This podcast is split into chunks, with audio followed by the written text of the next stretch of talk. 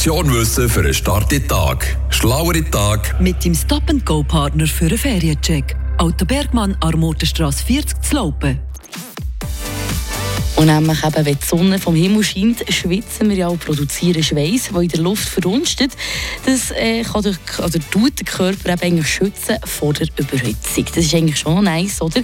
Weil gerade bei den Tieren ist es eine Ausnahme. Zum Beispiel geht auch hier der liebe Aff. Äh, Ross, Kamel, Raubkatzen und Bären sind nämlich die einzigen, die auch Schweißporen besitzen. Die meisten Tiere müssen sich nämlich anders helfen. Säue zum Beispiel nehmen ein kühles Schlammbad. Fledermäuse tun sich wortwörtlich vollsabbern.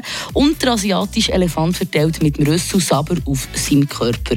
Und die Hunde die nehmen gerne ein Bad im Planschbecken und setzen zusätzlich Nasenschleim als Mittel ein, weil beim Höcheln, also wenn sie einfach so schnaufen, tut er eigentlich durch die Nase einschnaufen und durch das Mund aus und das produziert eben für ihn die ganze Abkühlung. Voilà, da haben wir es. Also darum, eben, wenn man sich mal wieder richtig schwitzt, kann man sich doch echt freuen, weil das tut unseren Körper schützen. Frische Tag, der Radio FR Morgen.